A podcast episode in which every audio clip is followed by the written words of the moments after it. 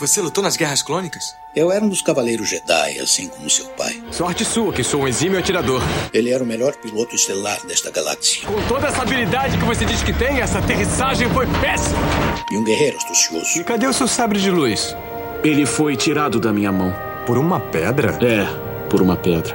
Deve estar por aqui em algum lugar. Que desculpa esfarrapada, hein? E era um bom amigo. Pode me ajudar aqui se quiser, tá, mestre? Eu não. Estou me divertindo muito. Por mais de mil gerações, os Cavaleiros Jedi foram os guardiães da paz e da justiça na Velha República. Nessa guerra, um perigo existe de perdermos quem somos. Antes da Era das Trevas. Antes do Império. Forte você é com o lado sombrio, jovem. Mas não tão forte. Tô com um pressentimento muito ruim. Os Jedi são todos tão inconsequentes. Só os melhores. Ah, mas se não é a mulher careca. Ah, mas não é a nojentinha e insignificante mascote do Skywalker. Você está ouvindo CaminoCast do site castwars.com.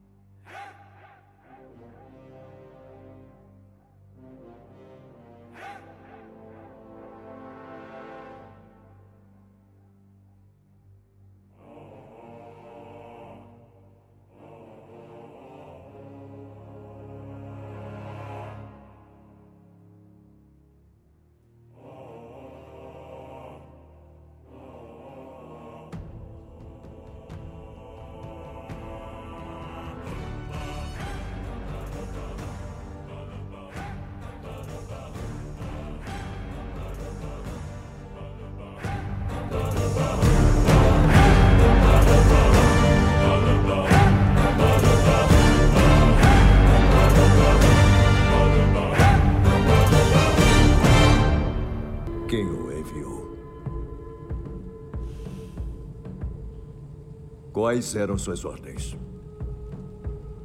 Fale, prisioneiro. Bom, se ele não vai falar, não vai precisar da cabeça.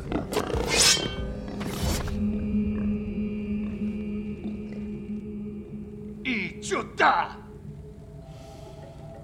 Nós poupamos a sua vida após você tentar tirar a minha.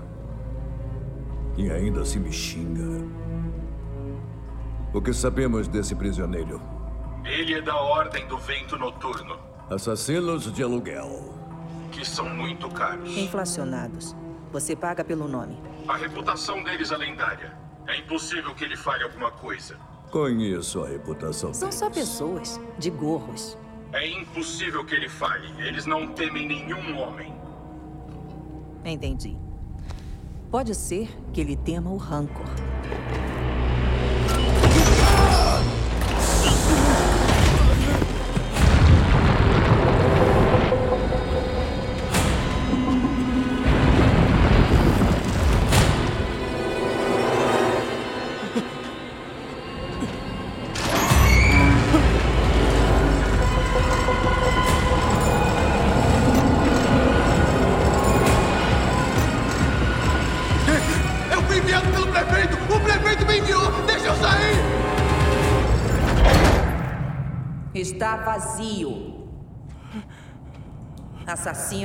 Noturno.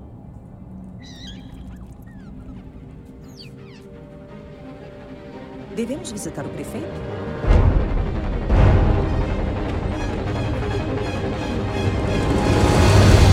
E saudações, galerinha da força, que se você achou que fosse o Domingos que ia abrir esse programa, achou errado.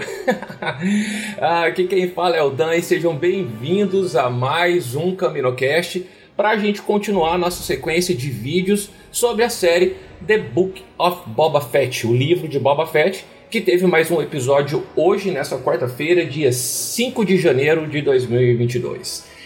E, para não deixar eu falar mal do episódio aqui sozinho, Estou aqui também com o senhor Gobi. Olá, Gobi.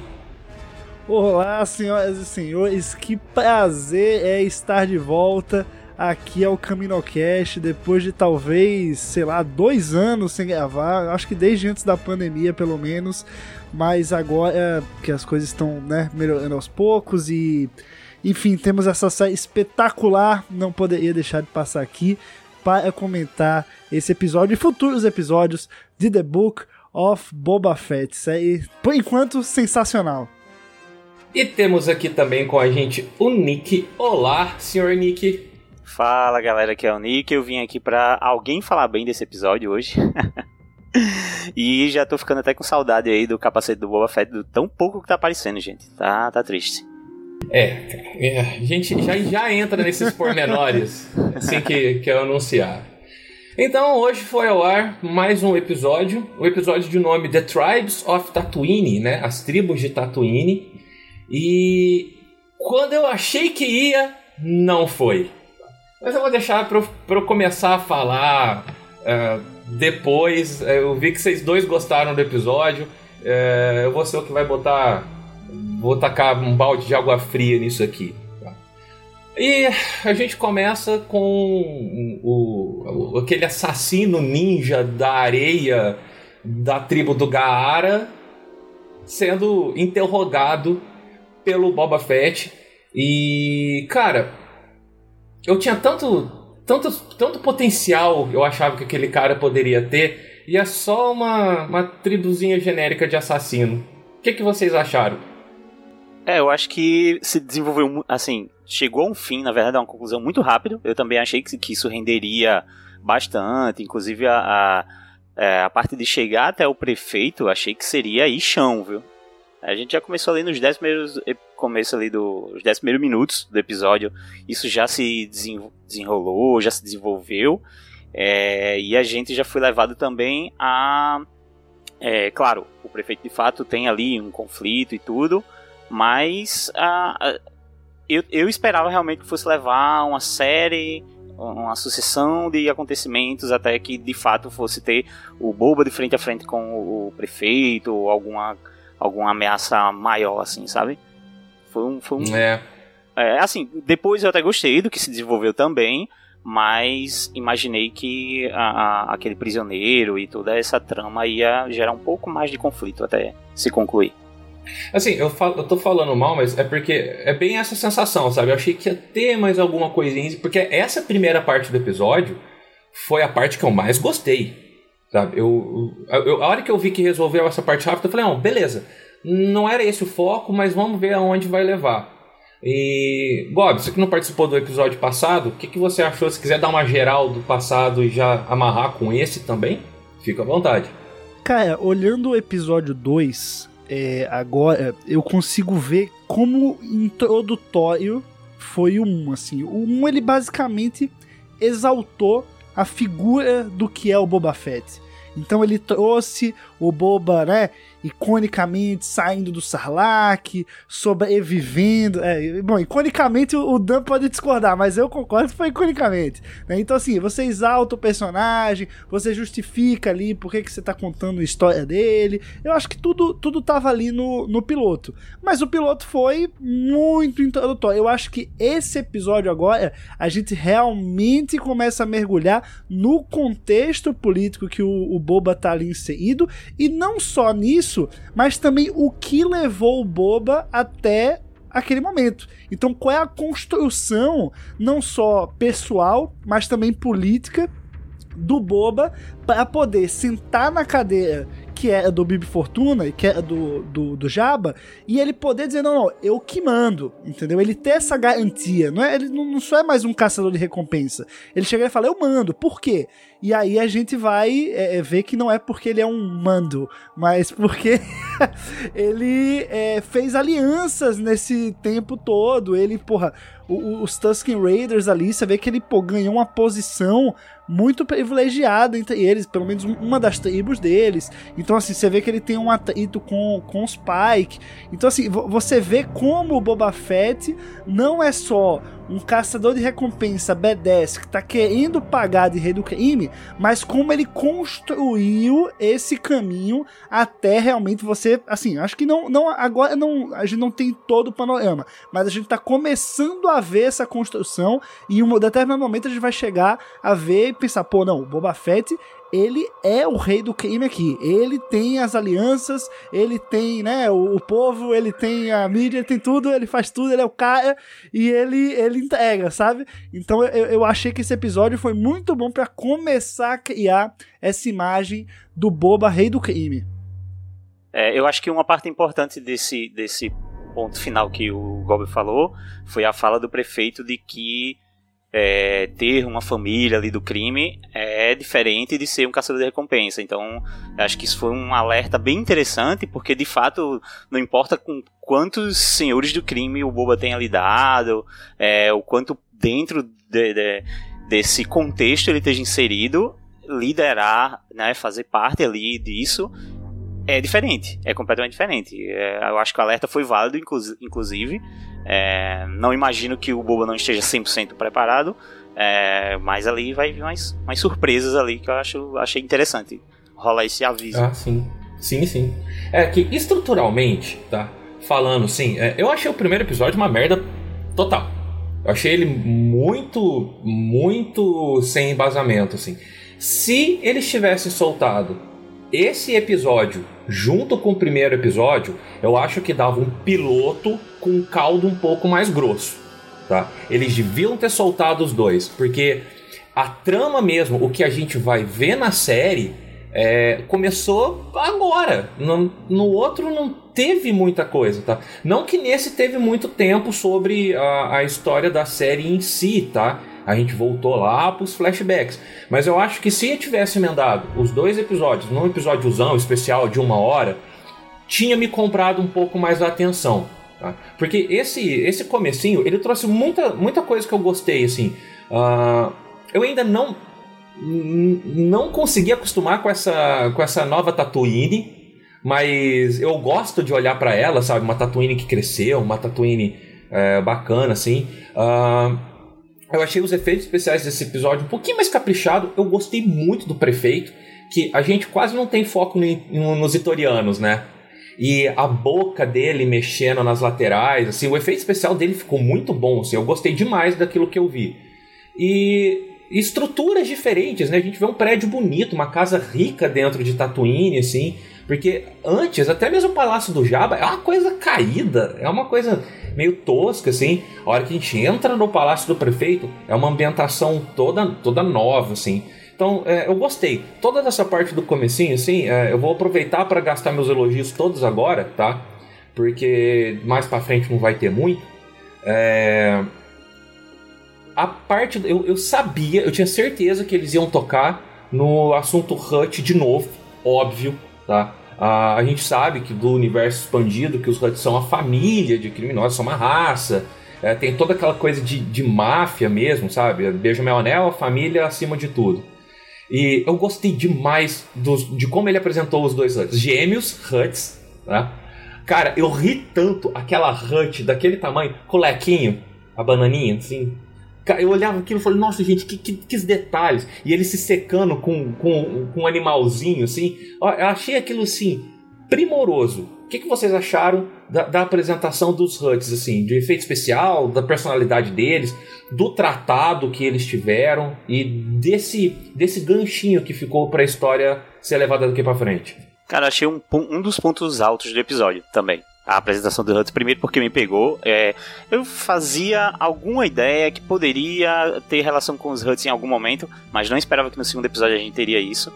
É, o jeito que eles vieram também, uma coisa bem suntuosa, assim, sendo carregados e tal, bem digno mesmo de, de quem tem um império, assim, né?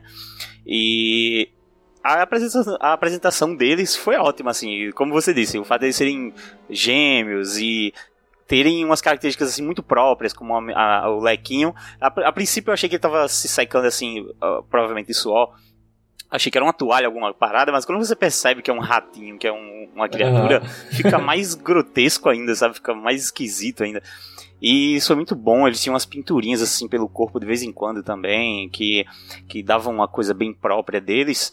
Cara, achei bem legal, achei bem digno assim de tudo que tudo que a palavra hut, né, carrega. Achei que foi uma ótima apresentação.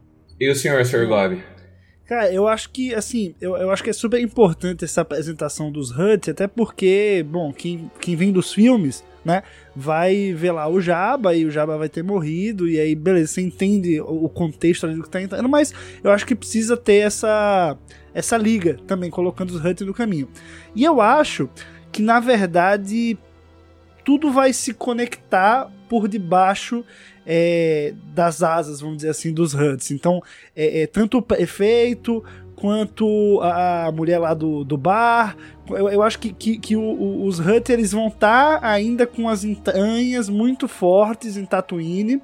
E justamente vai ser onde o Boba vai ter que aos poucos ir colocando eles no lugar deles e ganhando o respeito para realmente é, ele poder dizer e de fato ser o cara que vai falar, não, eu que mando aqui em, Tatooine, sabe? Eu acho que foi só um começo, eu acho que eles vão, vão voltar, efeito vai voltar, enfim, eu acho que realmente foi só uma, uma apresentação. Mas para mim o que chamou mais atenção né, nessa parte dessa introdução do, dos Huts não foi nem os Huts, foi do, do Black Cursanta, né? Que é o, o Wookiee preto, gigantão, que foi apresentado nas HQs da AFA, que aí quando ele pintou na tela, eu falei, opa, eu, é, é, porra, isso aqui não é, não é um Chewbacca negro, eu conheço esse cara aqui, pô.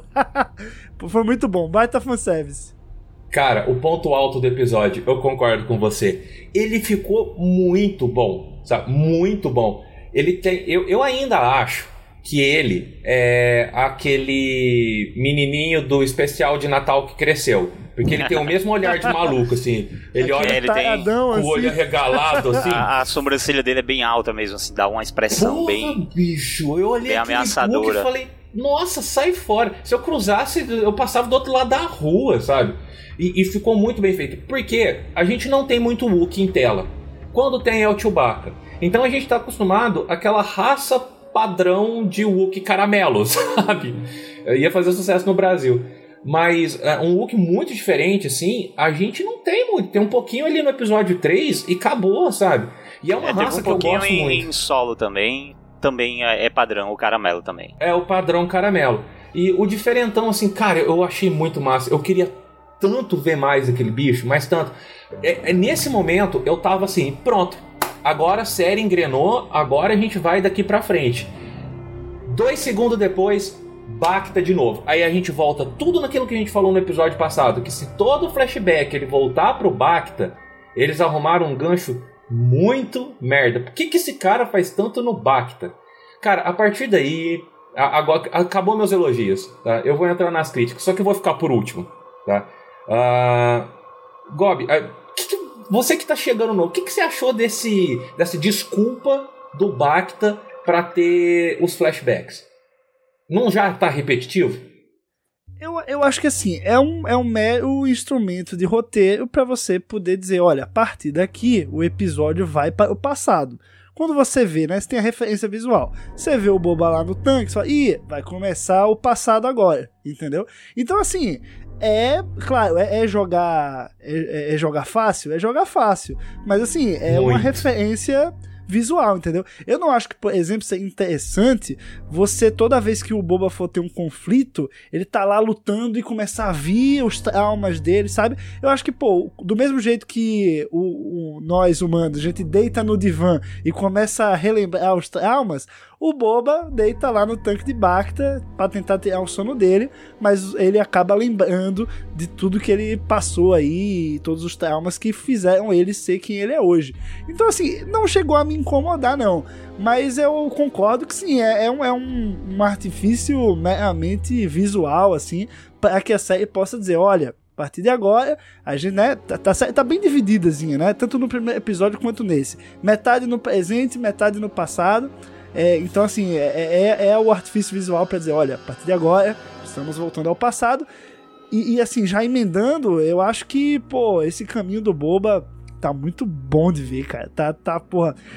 Cada flashback do Boba como criança, porra, pegando o capacete do Django, eu dou um grito por dentro, maluco. Não tem jeito.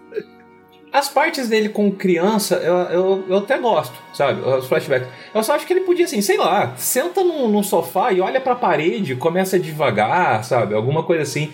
E, e, você falou meio episódio, meio episódio. Não foi meio episódio.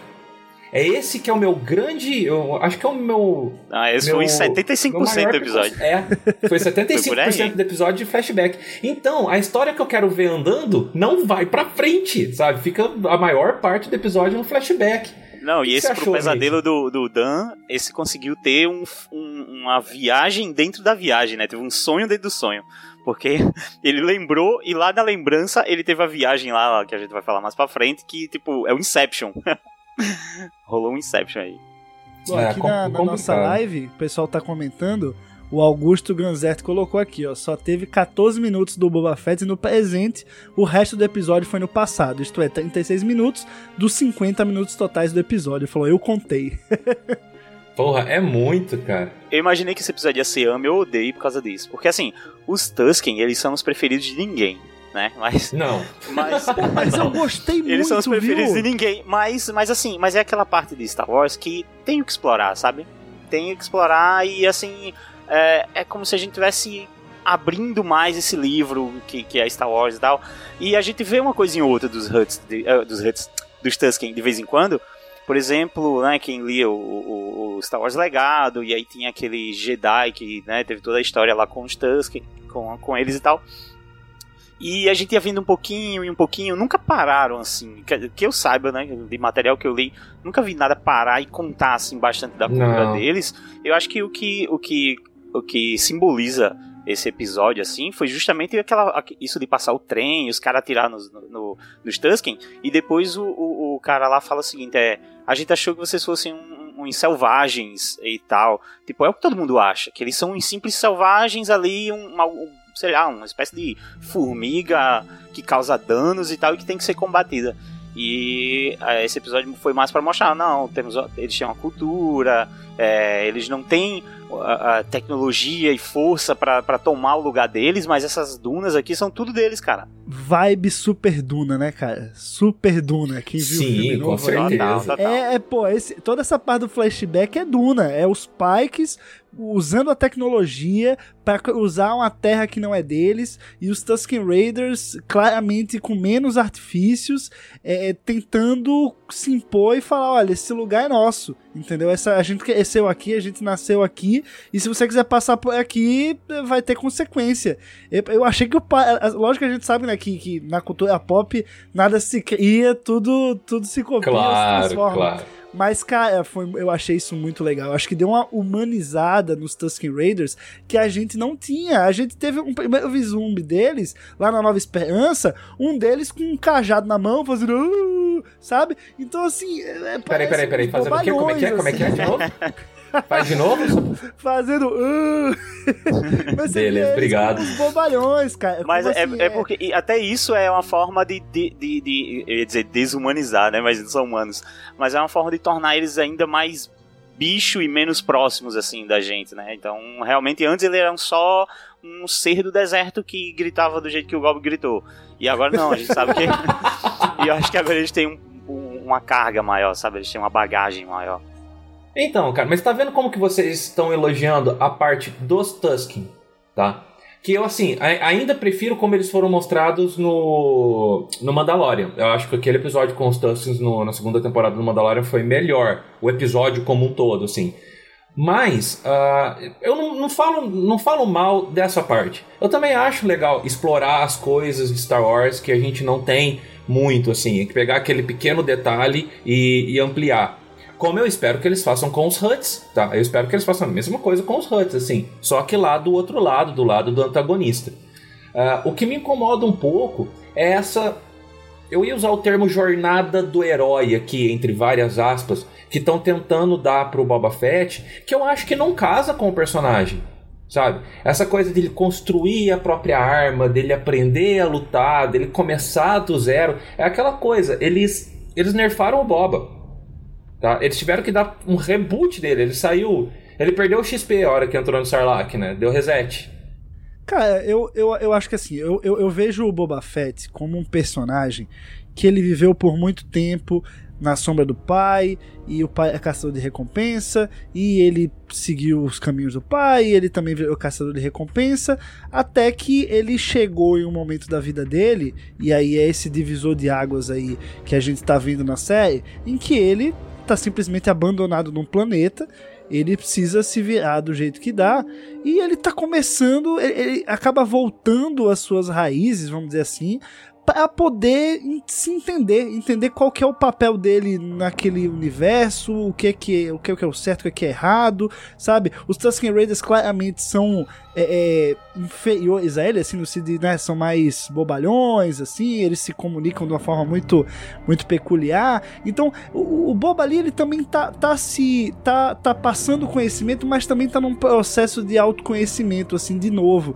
E eu acho que esse caminho é o que vai nos levar a, no fim da temporada, no fim da série, a gente olhar e falar, pô, o cara, ele não é só o Boba Fett que os fãs fantasiaram. Ele é foda porque a série mostrou que ele é foda, entendeu? O caminho para, para ele ser foda está todo construído aqui nos flashbacks até chegar no presente. Então ele deixa de ser só o ah, ele é o boba e ele é fantástico porque a gente julgou que por conta da armadura dele ser irada lá no Império Contra-Ataque, no especial de Natal, sabe? É, ele é foda. Não, não, ele, ele é o cara porque, porque aconteceu isso. Ele se salvou. Um, ele se salvou do Sarlacc que já é uma coisa, porra, super, né? Incrível. Ele passou por todo esse perrengue aqui e ele, no fim, pá, se tornou o rei do crime. Sabe? Eu acho que é esse o objetivo. Eu não acho que coloca o passado, não, não descarta o passado dele, mas claramente é um novo começo para dizer que ele não é só um caçador de recompensas. Ele tem uma história que coloca ele num patamar de rei do crime. Ele só não tá dizendo eu sou um rei do crime. Ele a série mostra por que, que ele tem capacidade de ser um rei do crime, sabe? Eu acho que é esse esse caminho aí. Tem que gostar muito do personagem para passar esse pano todo, né, cara? Puta, cara, ó, impressão. Bela passada impressão, de pano. Cara. Ficou até lustroso. Credo. apesar disso tudo, é, eu concordo bastante com o que o Gob disse. Ah, mas apesar disso tudo, eu também ainda tenho um pouco da. Talvez um pouco do desse pé atrás que. Eh, pé atrás não, que Dan tem vários passos atrás. Mas eu tenho, eu tenho um pé atrás ainda com essa, com essa mudança no Boba, porque, querendo ou não, o personagem que eu aprendi a gostar é outro. Ele tá realmente se tornando Exato. um outro personagem. É, o que me leva a gostar é realmente, não sei, talvez eu já gostar do personagem e gostando de como ele tá inserido é, em toda essa toda essa história que tá se construindo e tudo, tá me levando a gostar, a achar interessante essa transformação do personagem.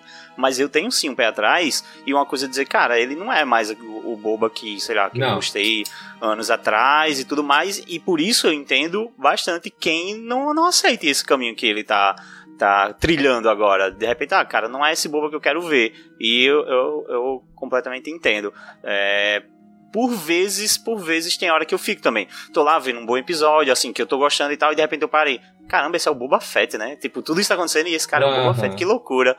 É, então, não sei, as coisas, por enquanto, eu tô gostando bastante, mas existe a possibilidade de, de repente acontecer uma coisa. É, de repente, esse, esse Boba Fett, é, digamos, mais é, que quer governar por respeito, digamos assim, de repente ele comete um ato de extrema bondade que vai me estranhar bastante, que eu vou dizer, cara, estranho isso aí. Mas, assim, é. vamos ver como. como eu, eu, imagino que a série vai se caminhar para em algum momento ele, ele mostrar um, uma, uma força ali digna do Boba, como a gente viu ele, ele mostrar ali no, no, no Mandalorian e tudo.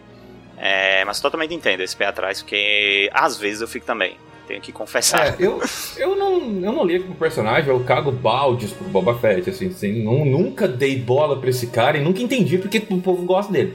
Mas, uh, eu tenho uma birra que quando, uh, quando um vilão fica famoso, eles tentam uh, dar um ar de herói pro vilão. Tá? Então a gente tá vendo o Boba Fett que era um vilão, ele é o captor do Han Solo, ele foi o que cagou o, episódio 5 inteiro o episódio 5 termina mal por causa desse cara. Sabe? Ele, ele era um antagonista, ele era um vilão. E todo mundo gostou dele. E eu acho que ele funciona muito bem lá. Como. Pelo menos como caçador de recompensa, sabe? Aquele mal imparcial.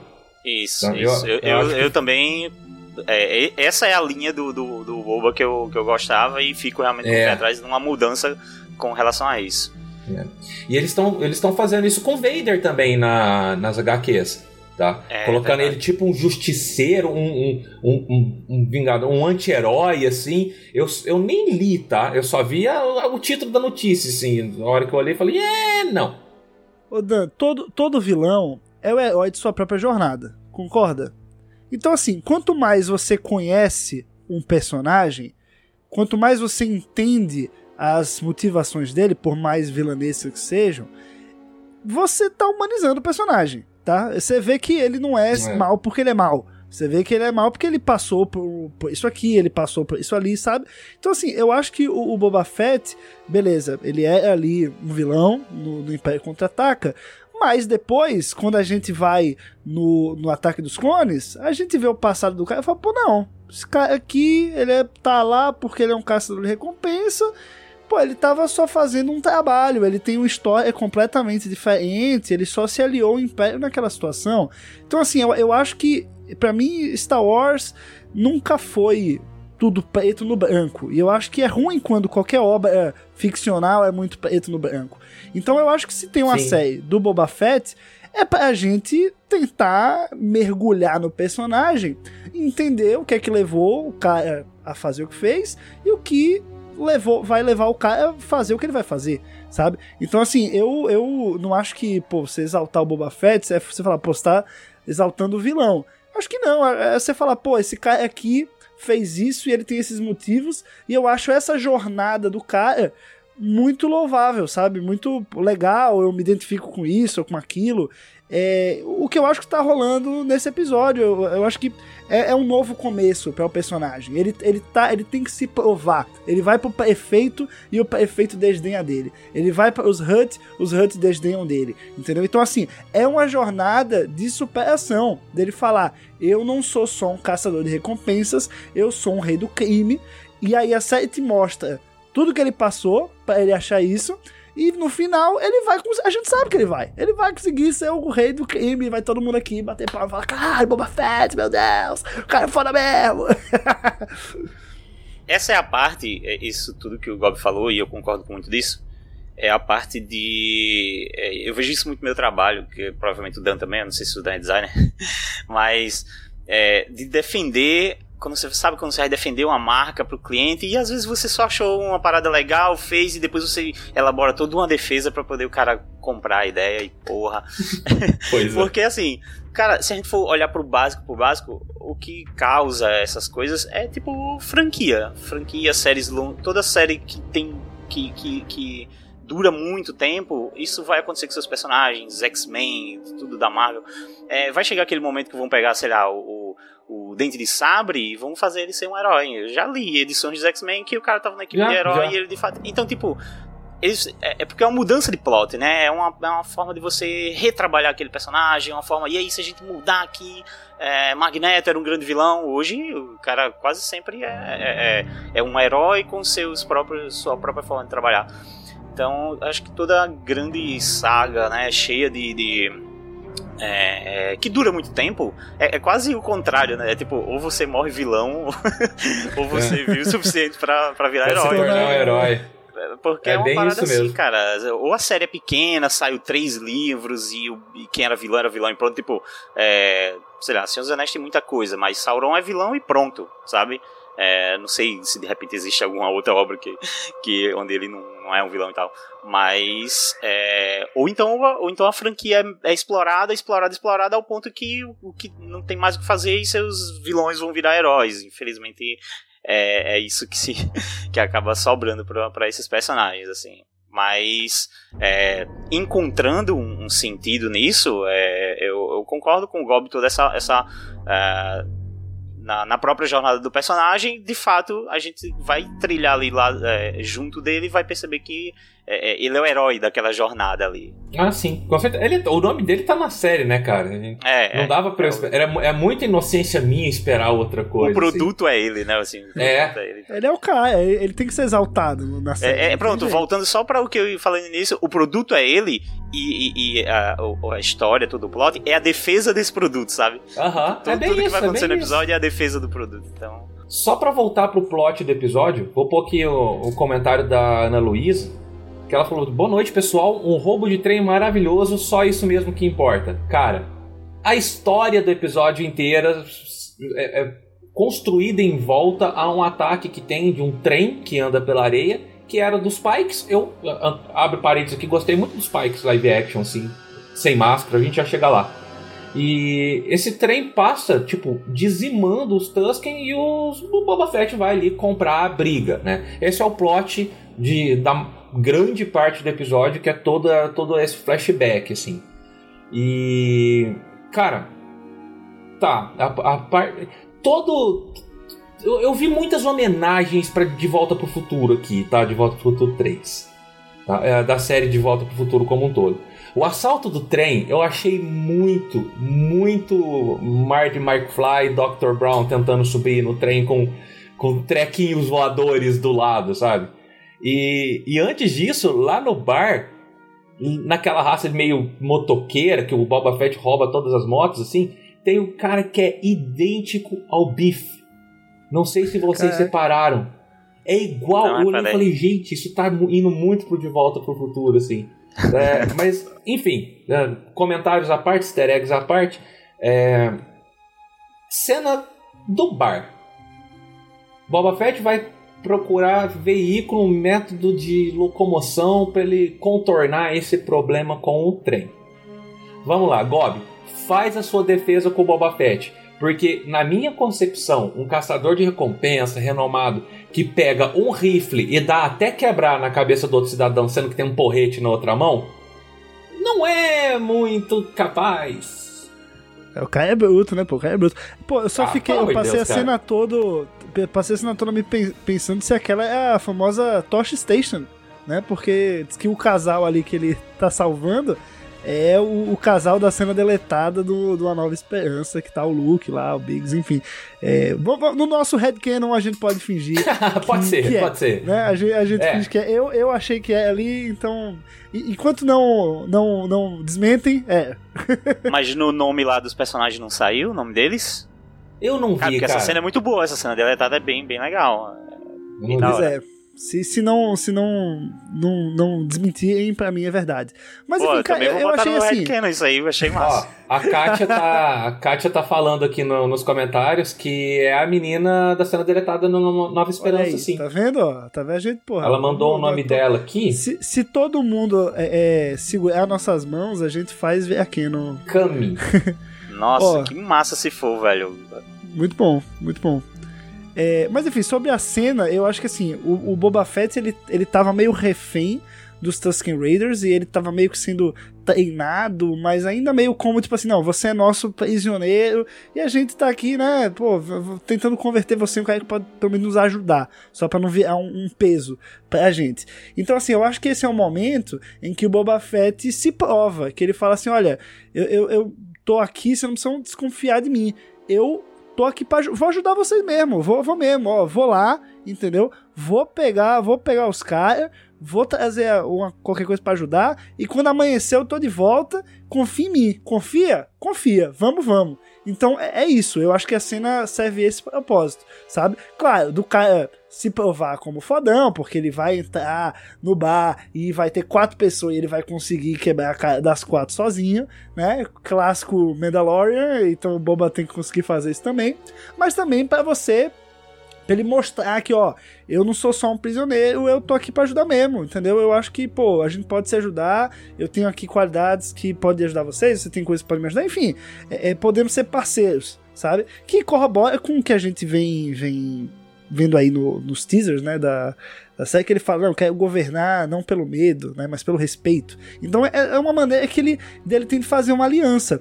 Do mesmo jeito que no final ele consegue derrotar os Spike, mas ao mesmo tempo ele consegue ganhar o respeito dos Spike. Entendeu? Ele fala, ó, vocês, a gente vai, né, pegamos aqui o que precisava nosso, o que, que vocês vão fazer? Ó, vocês vão, a gente vai acompanhar vocês até Anchorhead, sabe? Tem problema, vaza daqui. Se quiser passar por aqui, a gente vai ter que conversar. Mas, né, vocês estão livres para ir, entendeu? Então, assim, eu acho que, que são dois momentos em que ele, ele cria alianças que vão justamente ao fim da série dar essa ideia de que o, o cara, pelas alianças que tem, ele é o, o, rei do crime mesmo. Então vai chegar um momento que ele vai lá sentar e vai estar junto dele um representante dos Tusken Raiders, um representante dos Pike, sabe? Cada um, assim, um, um do Black Sun, né? Quem sabe, o Xor lá, olha só, deixa sonhar, né? Quem Vamos sabe? sonhar. É, então, assim, vai ter. E aí ele vai, vai ter realmente esse poder de peitar lá o perfeito e dizer: Amigo, eu sou o rei do crime. Você, quem, quem é você aqui? Sabe? Então eu acho que funciona nesse sentido. Dele mostrar que tá construindo alianças para que no final essas alianças ajudem ele e deem sustentação, digamos assim, a esse governo dele. O, o, problema maior é que não é nem o prefeito, né? Agora ele foi cutucar os Huts, assim. Ele tá pegando uma pica muito Sim. maior do que ele, é. do que ele aguenta, assim. então, acho que todo esse flashback, toda essa parte chata e mais morosa, assim, que eu tô detestando, ela vai. Eu sei que ela vai ser justificada lá pra frente. Sabe? Quando, quando mostrar o tamanho da geringonça que ele vai ter que enfrentar, assim, tipo, que ele exército de, de assassinos que os Huts vão mandar atrás dele, uh, precisa ter uma base para mostrar por que, que esse cara chegou no poder, quem que tá por trás, por que, que tem gente ajudando. Eles só estão justificando. Só que eu não, não, não tô gostando das justificativas, assim. Sobre a cena lá do, do bar, dois pontinhos assim que eu queria falar é só. O primeiro é o dono do bar, que aquilo deve acontecer direto, o cara não tá nem aí, tudo quebrando e o cara limpando assim a mesa, tipo, cara, de novo, terça-feira isso aqui. É, e o segundo ponto é que, cara, quem, quem poderia imaginar que por trás da máscara do Bobo ele faria aquelas caras, né? Nossa, cara, não, aquilo tá ele me faz, Ele de uma faz umas caras assim que, que me faz ter mais vontade ainda que ele use logo o capacete, porque é muito. É, é uma coisa muito exageradona assim, ele fica muito.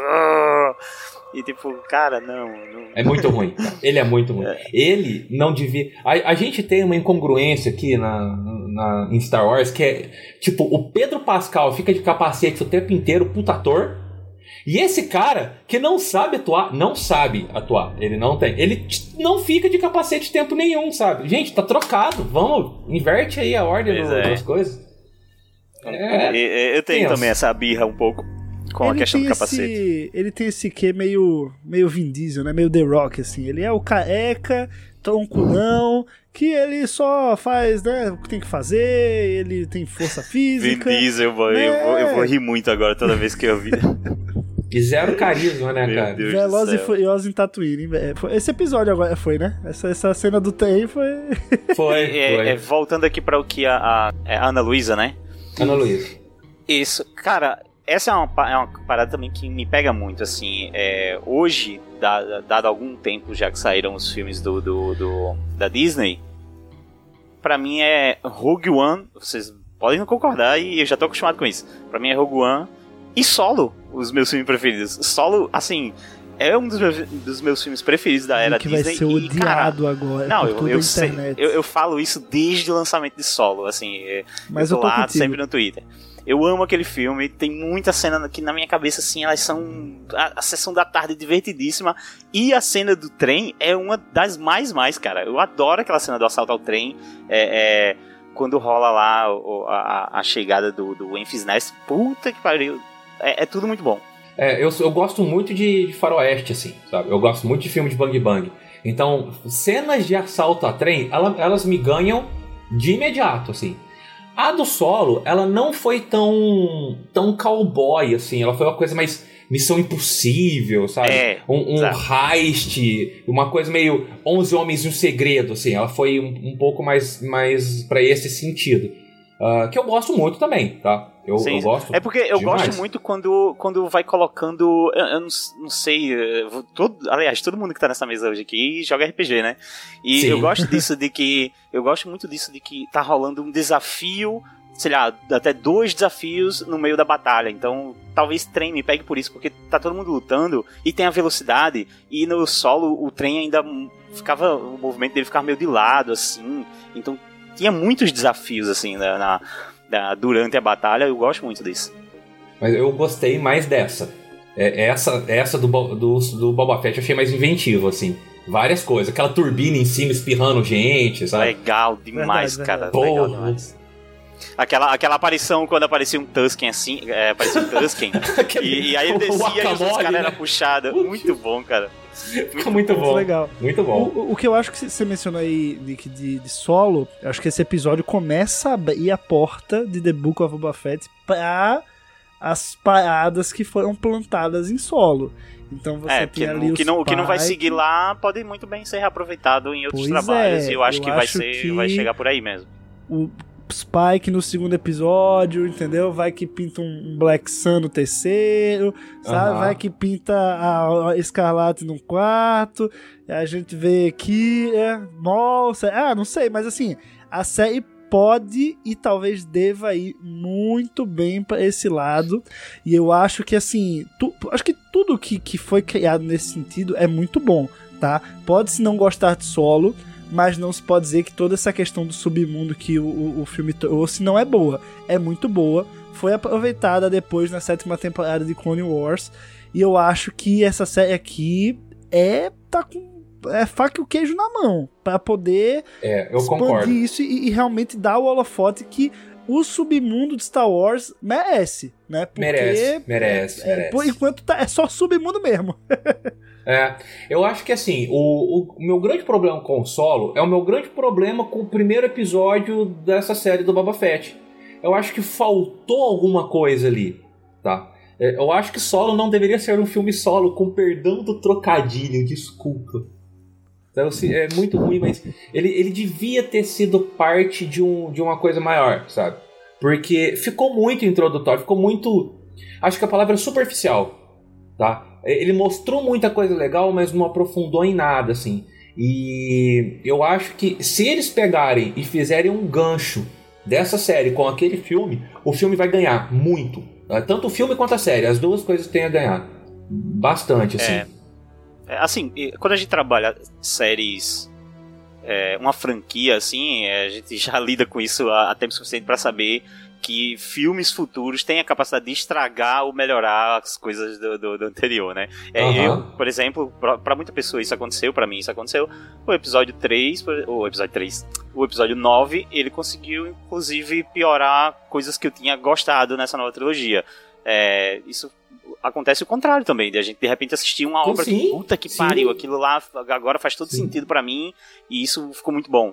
Então, realmente, é- é- eu já gostei de solo, mas essa série tem capacidade de expandir conceitos que foram plantados lá e tornar isso, sei lá, um- talvez meu núcleo, um dos meus núcleos preferidos de Star Wars. né? Book of Boba Fett vai calar os haters de solo. Anotem aí, anotem aí.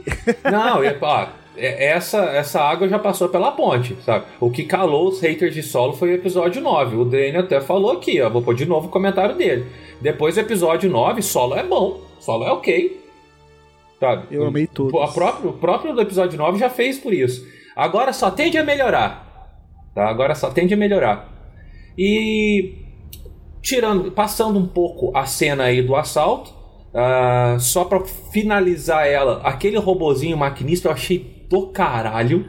Muito legal. Sabe, meio aranha com cheio de. Nossa, eu adoro tecnologia de Star Wars, sabe? Eu adoro quando alguma coisa de Star Wars me traz uma tecnologia que eu falo, puta, é só em Star Wars que eu vou ver isso mesmo. Cara, isso. E ele também me dá uma vibe de, de, de, de Clone Wars, sabe? De quando a gente assistia episódio que de repente o vilão era um droid esquecido e o bicho era, tinha um design todo diferente. Eu acho muito foda isso também. É, muito foda, muito foda. E a gente tem no final, eles conseguem parar o, o trem tem o um acordo com os Pikes, que o Gob já falou um pouquinho, tá? Eles, Boba Fett pega pros Pikes e fala, ó, oh, gente, vaza daqui, eu tô sendo muito bonzinho, tá? Toma aqui um melão de água, né? Como é que chama? Eles deram um nome para aquela fruta. Acho que, acho que era um melão de água mesmo. Melão de água, watermelon. É, alguma coisa assim. Na tradução, na legenda, ficou um melão de água. Foi isso, então, foi isso mesmo. Que, que mundo mundano. É a mesma coisa que ler o, os livros do antigo universo expandido e eles estarem tomando chocolate quente, sabe? Ah, foi igual uma... apareceu o rato também. Eu, eu estranhei isso também. Que que é aquele rato, rato no... que não apareceu um Ampa? No, no, no, Rancor, assim, aí de repente não tinha Rancor, tinha um rato. Eu fiquei, nossa, mas um rato, rato, não podia botar um bicho rato. qualquer aí de Star Wars. Podia pôr um Ampa, né? Ou aqueles Wampa Rat. É, mas é o Mickey, né? Ele vai aparecer em todas as coisas que a Disney fizer. Ele vai salvar os Vingadores, ele vai aparecer no lugar do Rancor. A Katia falou aqui que o nome do coisa lá, Melão Negro, o nome da. da melão da Negro? que tem água. Isso. Na, na legenda ficou melão de água. É, acho que ficou, né? Ficou, ficou. E ele faz um acordo com, com os Pikes, fala, gente, vaza daqui, tá? Tô deixando vocês irem. A partir de agora vocês pagam uma, um, um pedágio para passar pela Terra, porque é a terra desses caras aqui, tá? Do, dos Tusken. Essa parte eu achei bem legal. Também. Achei muito bonito assim o respeito assim da parada. É, a gente já tinha visto os Pikes sem máscara? Não, né? Essa é uma eu não, boa eu não pergunta, lembro, mas não, eu não me lembro também não. Só. Porque eu, para mim, me chocou, assim, eu olhei e falei, nossa, eu achava que a raça era daquele jeito. A hora que eles tiraram uma máscara, assim, eu falei, hum, isso deve ser retcon, é sabe? Não, não era pensado nisso, não. Mas, eu achei legal, legal cara. Eu achei legal, achei bem legal o visual deles, assim. Cara, mas a, as máscaras deles são muito loucona, né, cara? Era muito, assim, uma parada muito. Eu não sei dizer, psionica até. Parece que eles têm algum é. tipo de poder psíquico, né? Por, por, algum motivo, não sei se vocês conhecem X-Men, parece a Sina, né? Da, da, X-Men, que é parece. uma máscara que dá uma expressão muito parece. assim sei lá, de outro mundo. Assim. Pois é. Ainda nas partes que eu não gostei, eu ainda consegui tirar uma coisinha ou outra pra elogiar. o Gob, o Gob tá, tá fazendo o trabalho dele. Ele tá, ele tá é, botando os panos. Mas você já elogiou bastante o, até, o, o cachê não, cara. da, da Lucasfilm tá caindo aqui, ó, toda semana. Coisas é, pontuais durante o episódio, eu gostei demais, assim, eu achei, achei ele muito mais bem feito que o primeiro episódio, sabe? O primeiro episódio eu realmente detestei, assim. Esse não, a a, o que eu, tudo que eu falei de efeito especial, esse, a parte do trem calou minha boca. A parte do trem ficou impecável, sabe? Impecável, assim. Eu gostei muito, assim. Foi, foi muito inventivo. Só que não tá tocando a história pra frente, tá? E agora, realmente, aquela viagem que ele tem com o lagarto alucinógeno enfiado pelo nariz na toquinha dos testes. aquilo ali eu falei, ah, não, gente. Já, ó, já deu 30 minutos de, de, de flashback, ainda vai para um flashback dentro de um flashback para ele ter uma jornada mística espiritual. Gente, é, é um tacap, não é um sabre de luz. Eles estão tentando, tentando fazer que aquele tacap do Boba Fett tenha a mesma importância que um sabre de luz. Aí eu, aí eu achei exagerado. Aí eu achei que foi too much, assim. Assim, por um lado, eu não acho exagerado porque eu acho legal ter, assim, eu acho legal a construção de uma arma que é cultural e tudo, ter toda a sua história. Ah, o problema nesse caso é que ele tá no mesmo universo do Star Wars, onde a gente tem toda aquela história da construção do sabre de luz, é uma coisa grandiosa, e, para, e fica aquela coisa de comparado, parece que estavam querendo fazer a mesma coisa e claramente são. Ficou. É, é, em termos de, de, de, cultura, não, beleza. Os Tusken têm a, a, sua cultura e tudo mais, mas não é algo tão grandioso assim pro universo Star Wars a ponto de, de ganhar ali aquele espaço todo, e como o, o Augusto Ganzai falou aqui, a gente nem, nem viu assim no, nos filmes, né, live action de fato a construção de um sabre de luz ali ser explorada. E a gente É. já viu aqui a construção do, do Takap do, do, do Tusken. Pois é. Vai, Gob, defende. Cara. Não, cara, eu não, não, não tenho. Eu, eu acho que assim, beleza, flashback dentro do flashback realmente não, não precisava, não. Até porque a gente já teve cenas bem parecidas desse flashback no primeiro episódio. É, eu achei que essa viagem alucinógena dele ia trazer mais algum trauma passado. Eu, eu lembro. No começo fala um pouco do pai e tem ali uma, uma cena do, do Django saindo com a nave e o Boba ficando. Eu, eu achei que a, a gente ia receber uma informação, saber de algo entre os dois que a gente não sabia, sabe? Eu Também fiquei com achei que ia vir alguma revelação que. Né? Meio retcon, Foi- beleza, foi um- mas assim. Foi um desperdício aceita, de visão. Né? Mas não, não rolou, não rolou isso. É. É, então eu acho que realmente assim. Não precisava ter sido um flashback num flashback. Mas eu gosto de saber que existem alucinógenos em Star Wars. Me lembrou um pouco a cena do. do. do Pantera Negra. Quando tá É, ele, lembra. ele Lembra as o pai cores dele também, e lembra, tal. né? Eu achei que essa é uma parada meio assim, sei lá, ele Eu acho que foi uma mistura das coisas à noite, a árvore, as cores utilizadas. Foi. Eu acho que tudo isso teve uma, uma combinação Se fosse com essa pegada, eu ia ter gostado bastante dessa viagem. Aí ia ter o crescimento do personagem. Aí, se tivesse alguma coisa assim, que fosse uma redenção, tipo o que o T'Challa teve mesmo em Pantera Negra, ah, aí eles podiam tocar esse cara como herói que eu ia ficar quieto, sabe? Mas foi um desperdício. Ach- achando que ia trabalhar alguma coisa dos ancestrais dos, dos Tusken, de repente, já que estavam tocando nesse, né, nesse assunto. Ou dos né, Mandalorianos, né, cara? É, podia Sim. ser dos Mandalorianos, já que ele foi ali. Foi- foi a primeira coisa é, que eu- eu que acho eu que peguei, foi uma assim. parada muito visualmente interessante que, no fim, não, não disse muita Levou, coisa. né? É, só foi o Boba Fett sobre o efeito de um poderoso psicotrópico, como Que eu, diga-se de passagem, achei genial ser um lagarto que entra no nariz, tá? É, não deixa a galera do Twitter saber que existe um lagarto que deixa você doidão, senão vai todo mundo procurar. Vai todo mundo morrer asfixiado por uma É, uma- lagartixa, ter né? uma viagem, é. Fumar lagartixa. Jovem morre com lagartixa entalada nas vias aéreas. Ah, o pessoal, hoje em dia, é bem capaz. Hoje, É não verdade, duvido nada é da, verdade. da humanidade mais. Deixa. Dessa viagem, realmente, eu, eu não consegui tirar muita coisa. O depois, a, a- todo mundo tá. Vários comentários aqui ao lado que eu tô metendo pau e o pessoal, não, é legal, é cultural, é legal ver a parte da cultura. Parte da cultura dos Tusken que eu achei muito interessante foi aquela coisa bem indígena e bem tribal no final. De volta da fogueira, aquela. Uma aquilo coisa eu meio, achei meio maoi, assim, muito né? bom. É, muito bom, muito legal. Aquilo dá construção de lore pra, pra uma raça. Isso assim. era pincelado de vez em quando. É, tem um HQ do, do Vader, dessas recentes agora. Sim, que eles estão Que eles estão o- endeusando, né? A imagem do Vader. Exatamente, assim. porque Muito as bom. histórias Eu vão passando que também. o Vader foi lá e matou todo mundo, não sei o quê. E aí os Tusken começam a construir uma grande estátua de um ser parecido com o Vader e tal, porque virou uma lenda entre eles tal, e isso é muito foda. Mostra como é essa, essa cultura aí, né? Eu lembrei que é parecido, inclusive, tem, tem uma história do, do. Não sei se foi do Vietnã, que alguns nativos viram um avião e de repente construíram depois um. Com, com galhos, algo parecido com um avião e tudo. Então Uhum. já, já existem essas histórias, né? O seu primeiro contato com algo inexplicável e de repente se torna uma lenda. Mesmo que aquilo tenha sido algo prejudicial, é, através de histórias aquilo vira uma coisa diferente, sabe? Eu acho que, que eles iam pincelando isso dessa forma. De vez em quando aparecia na revista do Vader isso.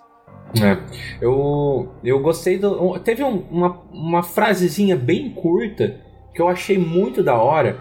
Que, que falava. Eu não lembro com exatidão as palavras, tá? Mas falam que os Tusken estavam ali desde a época que o planeta era só água. Que quem, quem sabe do universo expandido sabe que Tatooine ele era um planeta oceânico, né? Que virou aquilo por motivos. Que eu não sei, sinceramente. Alguém sabe o que, que virou. Não, mas é, é dito nesse episódio. Em algum momento, um Tusken fala quando, é, quando, os, quando os oceanos secaram. Aí, aí começa a falar. Ele começa uma- alguma frase dizendo assim: quando os oceanos É, secaram, não sei o quê. Por que que secou? Alguém É, sabe? não sei. Tem em algum lugar? Não tem em lugar nenhum, né? Dois, dois sóis. Foi o segundo, quando o segundo sol chegou. Foi quando o segundo sol chegou aí. Veio a Cassia Eller cantando É. junto, né? E secou Aí começou a evaporar aí. ó. Nossa, que bosta. Mas eu não, não sei, Muito realmente não tem um. Aí eu fiquei pensando que será que como será que era esse povo antigamente? Isso me deu uma muita curiosidade, sabe? Me deu ideias para RPG assim. Porque imagina, a, ela é a raça mais antiga de Tatooine, então. Vai ver os Hut e os Tusken têm um ancestral comum, né? Só que em algum momento separaram ali e viraram duas doido. coisas diferentes. É, sei lá, mas assim, a minha nota pro primeiro episódio tinha sido tipo 5,5. Tá? Esse já me ganhou um 6,5, quase 7. Tá? É, era 6,5 era 6,5 quando eu cheguei aqui, tô saindo com 7. Tá? O Gob me comprou meio ponto. É, bom a gente fazer aí a, a nota no estilo CaminoCast, né? É, não sei se, uh, se o Domingos tá, tá dando nota episódio por episódio. Se, se, se ele po se pode, né? Se pode, se ele, se ele, se ele é, deixa. É, que a gente é, não deu... é, é, porque, é porque se a gente colocar aqui, aí vai ter que ter em todos. É, então, deixa quieto. Então, deixa quieto, deixa quieto já não teve no primeiro. Mas, ó, é. fico feliz mais trabalho. Fico feliz que eu tenha conseguido elevar um pontinho aí. Ó, a Kathleen Kennedy já falou aqui no meu ponto que vai aumentar o cachorro. Ah, tá bom, tá bom. Mas é, a série cresceu, na, na minha opinião, sabe? É, eu ainda acho que se ela tivesse sido mostrado como episódio piloto especial de uma hora e pouquinho de duração, esses dois episódios, é, a gente teria tido um primeiro episódio de, do CaminoCast sobre o Book of Boba Fett totalmente diferente, tá? Totalmente diferente. Eu acho que ela tem, tem muito pano pra manga. Bonito, viu? Bonito. Eu desci mesmo, eu achei uma Se eu bosta. tivesse aqui, eu tinha que liberado. Não, e tava ele e o Daniel, né? Então daí você imagina. Tava ah, é. Porrada. Podia ser pior. Mas, Bob, já, já estamos quase com uma hora aqui de gravação. Então, dá as suas considerações finais sobre esse episódio e fala um pouquinho do que você espera pro próximo. Cara, eu acho que a, a, o episódio ele, ele conseguiu realmente mostrar, fazer, mostrar o que a série né, veio para mostrar eu acho que. E eu acho que é só o começo, na verdade. Eu acho que a gente tem aí mais cinco episódios pra gente mergulhar, né? A gente viu um pouco desses povos de Tatooine, mas eu acho que ainda tem muito a mergulhar. Esse flashback do Boba, essa construção dele pós-Sarlacc é uma coisa que para mim tá sendo, cara, incrível. Porque, assim, o primeiro episódio, para mim, da série, ele é bom só pela cena do Sarlacc, só de existir em live action. Uma cena confirmando que o Boba saiu do Sarlacc, eu já tava de perna aberta aqui com 10 minutos de episódio, primeiro, né?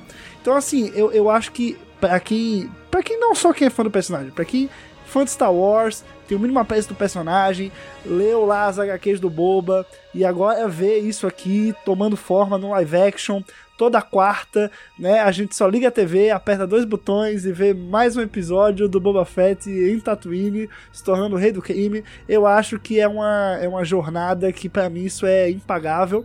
E eu acho que tem muito a evoluir ainda. Eu ainda acho que a gente vai mergulhar no submundo e vai ter conexões fortes com o Han Solo, né? até porque rumores dizem isso, e porque também, né, meu coração aqui, né, eu quero, pô, imagina Emilia Clarke, né, pô, aí eu, eu, eu morro do coração, né? Eu gosto demais dela, também queria é, ver então, ela. Assim, eu, I want to believe, é isso. É, eu também, I want to believe. Nick? É, cara, eu acho que a gente não vai ter nos, uh, nos episódios seguintes, eu acho que a gente não vai ter tanto de flashback quanto a gente teve nesse. Eu acho que esse foi Amém. maior. É, eu imagino que sim.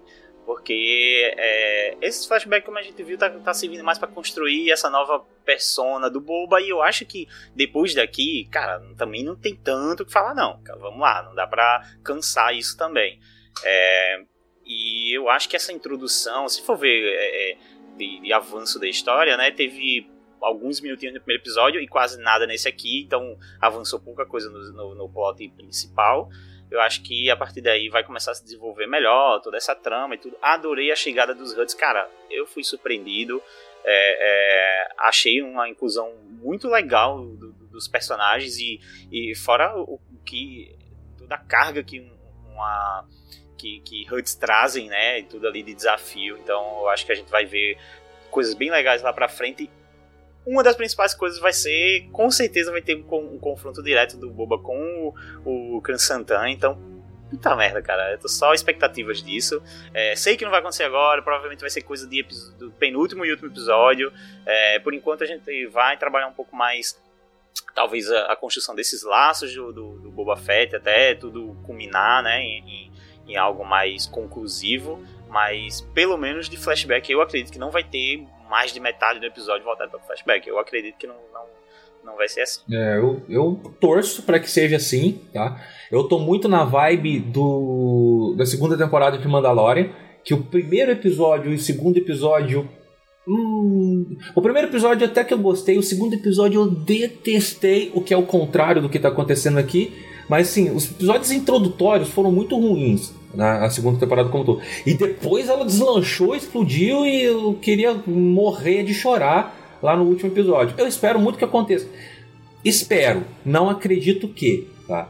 Eu acredito que essa série ela vai ser muito mais branda, ela vai pegar muito menos no, no, no no fanservice bruto, porque Mandalorian é um grande fanservice, né? A gente querendo ou não, é um bom fanservice, é muito bem feito, mas querendo ou não, eles pegam esses pontinhos que eles sabem que a gente vai dar chilique, para no final a gente dar chilique, tá? Então eu não espero grandes chiliques no final do, da série como um todo, mas o comecinho desse episódio já me mostrou muita coisa do que eu quero ver, assim. A semana passada eu não tava uh, com aquele desculpa pelo perdão da palavra, com aquele tesão de chegar nessa quarta para assistir. Essa semana eu tô. Eu quero o próximo episódio. Então, funcionou de alguma forma. Tá? Se vale, funcionou de alguma forma. E a gente volta na semana que vem com mais um episódio do CaminoCast, com mais um episódio do Book of Boba Fett, para eu falar mal e todo mundo defender. Né? Mesmo que eu gostar, eu prometo. Mesmo que eu gostar, eu vou conseguir coisas para falar mal, porque se eu não falar mal, acho que sai do personagem. é... Vamos, vamos, vamos, seguir essa dinâmica, né? Vamos, vamos seguir essa dinâmica. E, e me aguardem o dia que eles fizerem uma série do Raven, cara, porque eu vou ser três vezes mais suportável que o Gob. Nossa senhora, eu vou montar, eu, falar, ah, eu quero que esse personagem. Nossa, eu vou passar sabe tanto onde pano. Perto, né? Cada um sabe onde tanto o cala perto. Cada não um tem sabe. seu personagem. Claro, claro. Não, quando tiver ali, de repente, mostrando jornada, mostrando não sei o que, não, mas tem que ver que. É. Veja bem, Defender, porque, olha, veja bem. É, todo, mundo, todo mundo tem o seu passapano, né, cara? E galera, queria agradecer a presença de todo mundo que acompanhou aqui pela live. Agradecer também você que está ouvindo aí pelo podcast, tá? Lembrando que a gente está em todos os agregadores de podcasts possíveis, imaginários, Google, Apple e whatever, Spotify, seja lá mais o que você use para ouvir. É... Torne-se um padrinho do, do CaminoCast. Tá? É, eu lancei essa campanha já faz algum tempo, assim, se a gente conseguir doações mensais de uma pessoa só por durante um ano no valor de mais de três dígitos, eu paro de participar e paro de falar mal das coisas. É tipo um resgate que eu tô fazendo, assim. Peraí, re- repete aí, deixa eu pegar minha carteira aqui rapidinho. É um, um- um ano de mensalidade com pelo menos três dígitos. Eu nunca mais falo Aí- mal de nada. Eu volto de peruca com outro personagem, sabe? Ah, Mas, ó, pela, enfim, pela galera. peruca eu acho que eu. Ó, peraí, deixa eu abrir meu saldo aqui no banco. Tô só melhorando, tô só melhorando. Depois o Domingos me Aceita repassa um pouco. do- Aceita as Pix, Pix? cara. Aceito tudo. com- Manda, manda pro padrinho aqui do, do, do CaminoCast. E galera, a gente já estendeu um pouquinho do horário, três minutinhos do horário. Nós vamos encerrando por aqui e a gente se vê na semana que vem. Até lá, um abraço com a força. Valeu, Valeu, tchau, tchau, pessoal. galera.